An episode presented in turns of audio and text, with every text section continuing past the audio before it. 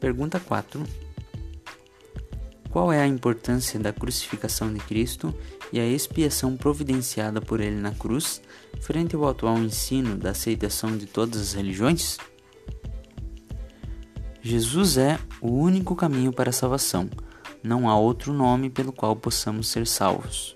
João 14:6, Atos 4:12. Por isso não podemos aceitar qualquer religião que não tenha Cristo como Salvador. Jesus não morreu pelos seus pecados, mas pelos pecados do mundo.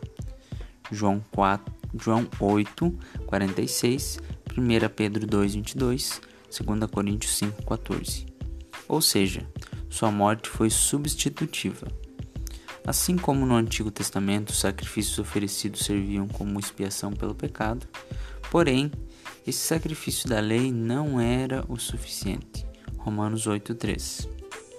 Jesus então é o Cordeiro de Deus sem mancha ou defeito.